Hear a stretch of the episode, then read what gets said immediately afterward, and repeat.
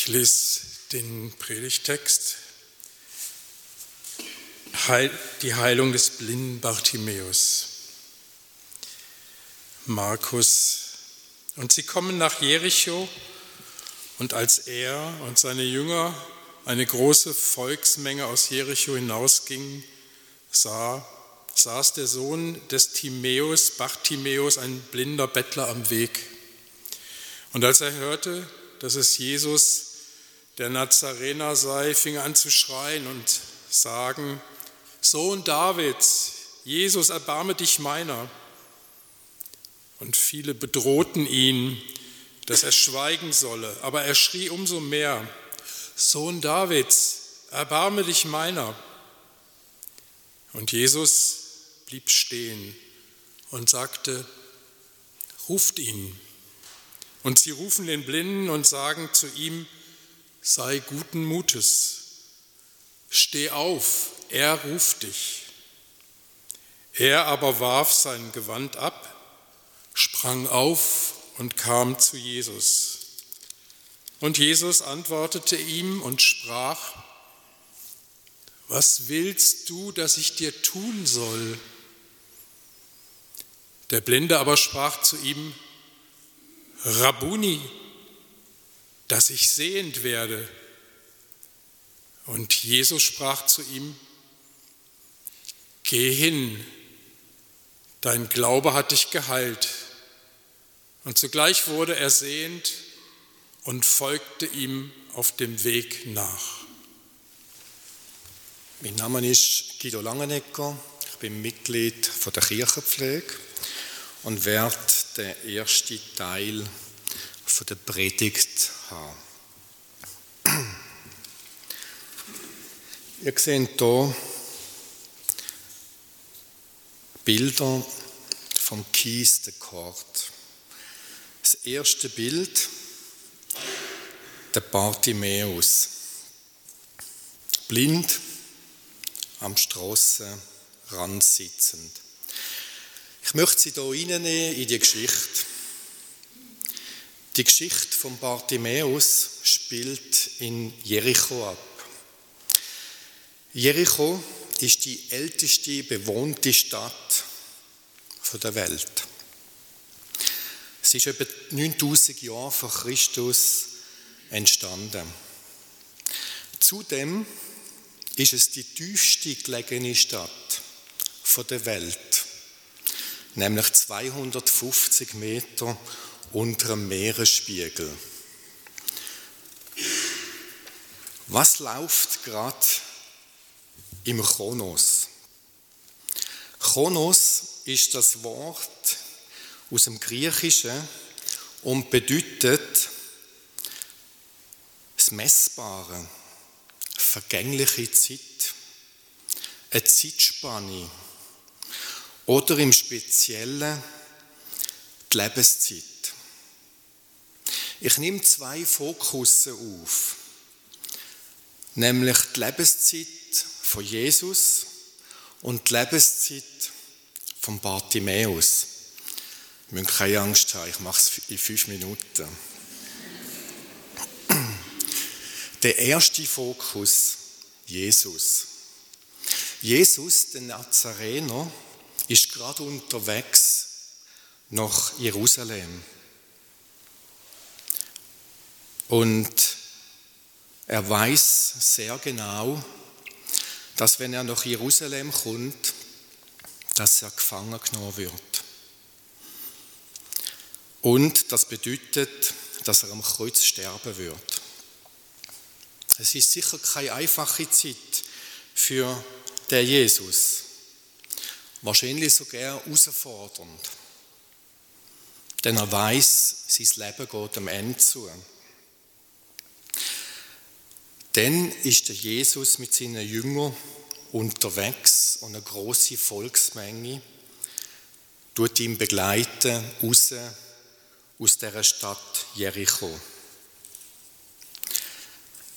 Der zweite Fokus, der Bartimäus. Er wird beschrieben, der Sohn von Timäus, ein blinder Bettler. Der außerhalb von Jericho mit einem anderen Blinden, da ist jetzt nur einer drauf, aber mit einem anderen Blinder am Wegrand sitzt. Da sind wahrscheinlich noch ganz viele Bettler auch nur am Wegrand gesessen. Wir wissen aus, dem, aus einem anderen Evangelium, Matthäus 20, 29 bis 34, dass es zwei Blinde sind. Sein Alltag ist wahrscheinlich nicht gerade berauschend.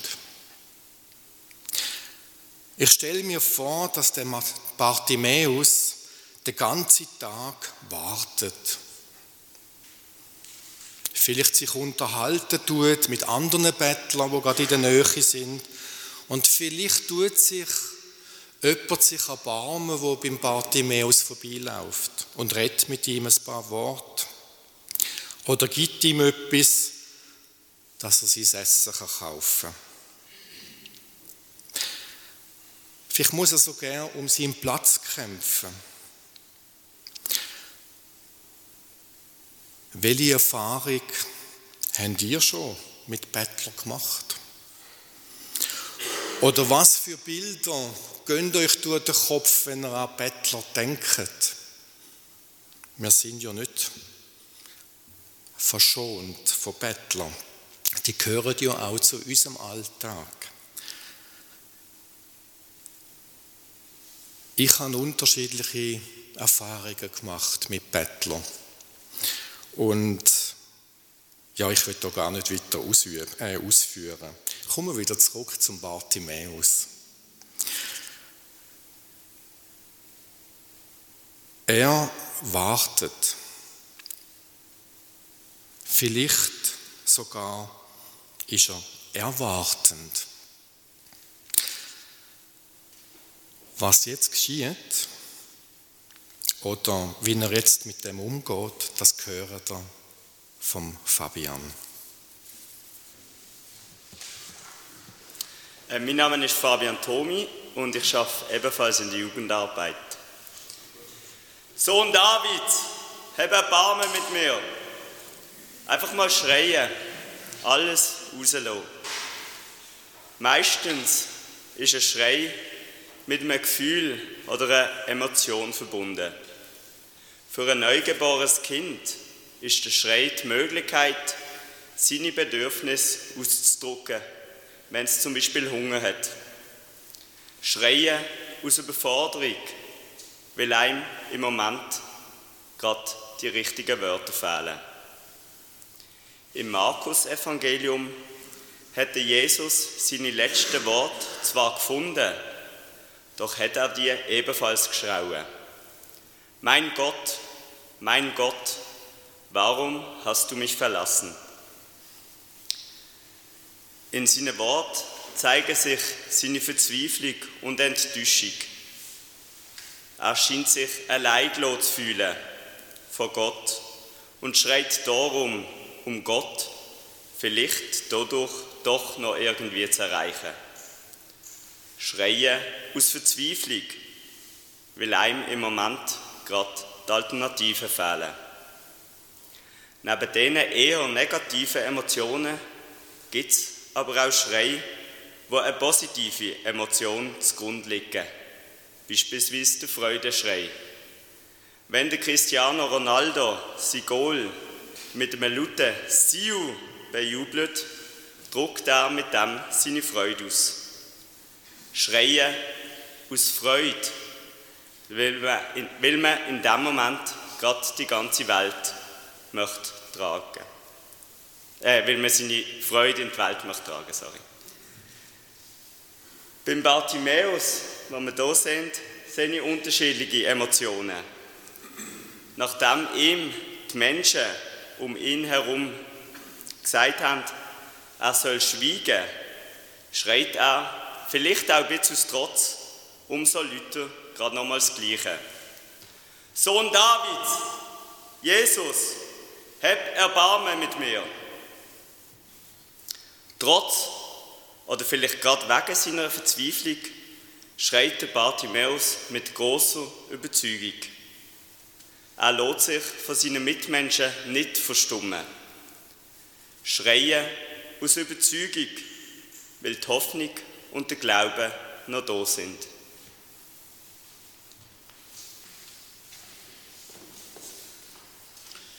Ich bin der Hans-Peter Plattner vom Fahrteam.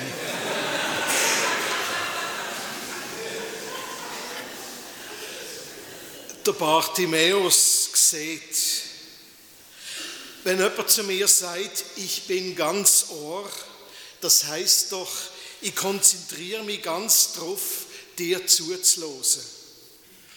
Mir dunkt der Bartimäus ist auf dem Bild vom Käse de Kort ganz Aug. Seine Augen sind weit offen. Er ist überwältigt, dass er sieht und überwältigt von dem, was er sieht. Jesus ihn nicht nur geheilt, indem er ihn so hat werden wie alle anderen. Jesus hat ihn geheilt, indem er ihm die Augen geöffnet hat. Eigentlich ist es ja schon ein großes Wunder, dass wir überhaupt können sehen und nicht nur vor uns anstarren. Was sieht er, der Bartimäus? Einmal sicher, dass er nicht mehr am Rand ist wie vorher. Er ist zmitzt unter den Leuten und es hat alle Zeit noch gar nichts zu tun mit dem Schweizer Fernsehen. Er ist mit unter den Leuten, er sieht die anderen und merkt, da gehöre ich dazu. Ich gehöre doch dazu. Er merkt, dass er gesehen wird. Das deutsche Wort Gesicht ist ja eine ganz tolle Spruchschöpfung. In dem Teil von meinem Körper ist mein Sehvermögen und gleichzeitig ist das Gesicht auch der Teil von meinem Körper, wo, mich, wo unverwechselbar meine Identität ausmachen Das Gesicht ist das Organ, wo mich erkennen und wo mich am deutlichsten erkennbar macht. Es bewirkt, dass sie nicht nur gesehen wird, sondern auch wieder erkennt. Wenn wir einander als Mitmenschen erkennen müssen wir uns einander zuwenden. Müssen wir unsere Gesichter einander zuwenden. In diesem Körperteil ist eine tiefe Weisheit. Und dem Bartimäus geht die Erkenntnis durch und durch. Als Blinde hätte er das so bis jetzt gar nicht können verstehen. Es gibt ja auch Menschen, die ein gutes Sehvermögen haben, nicht einmal eine Brille brauchen, aber irgendwie verstehen sie die tiefe Bedeutung vom Gesicht und der gegenseitigen Zuwendung ein Leben lang nie. Wenn sieht der Mensch, der Bartimäus ist nicht einfach begeistert, dass er sehen kann, in dem Sinn, dass er jetzt alles nachholen will, was er im Leben bis jetzt verpasst hat. Die Sehenswürdigkeit im Heiligen Land mit dem Gar abfahren oder Heimrennen vor einem Großbildschirm, Netflix abonnieren und jetzt eine Staffel nach der anderen schauen. Nein, die Augen sind um aufgegangen für das, was wichtig ist. Er sieht nicht nur, dass er geheilt worden ist, er sieht auch da, wo ihn geheilt hat. Jesus hat ihn ja schon fasziniert, wo, man, wo er nur schon von ihm gehört hat. Und jetzt steht da Jesus vor dem Bartimäus und schaut ihn an. Und der Blick von Jesus, wo ihm begegnet und seine aushaltet, der Blick ist ein einzig großes Jo. Es ist ein bisschen so, wie wenn man am Oben am Meer steht und der Sonnenuntergang genießt und die Sonne schickt den Lichtstrahl übers Wasser direkt zu einem an. Und das Verrückte ist, das Gleiche macht sie ja mit dem oder mit all denen, die neben einem stehen. Im Blick von Jesus ist das große Ja, wo Gott zu seinen Menschen hat. Der Bartimäus versteht jetzt den Blick und auch das geht ihm durch und durch. Von jetzt an will er mit dem Jesus unterwegs sein. Von jetzt an wird er ihm nachfolgen und von ihm lehren, seine Mitmenschen so zu sehen, wie Jesus das macht. Wo er blind war, da ist er immer ganz nur bei sich gewesen. Hat vor allem die eigenen Bedürfnisse wahrgenommen. Jetzt aber kann er sehen, richtig sehen. Wissen doch, heute, zweiten Advent, ist auch Menschenrechtssonntag. Der gehört in die Adventszeit, in die Zeit, wo man Geschichten voller Hoffnung und Wort voller Erwartung hören und singen. Die Zeit, wo uns vielleicht die Augen aufgehen und wir vielleicht manchen Mitmensch können wahrnehmen wo im Dunkeln sitzt, wo gefangen ist und blockt. Vielleicht können wir ihn sogar wahrnehmen mit den Augen von Jesus.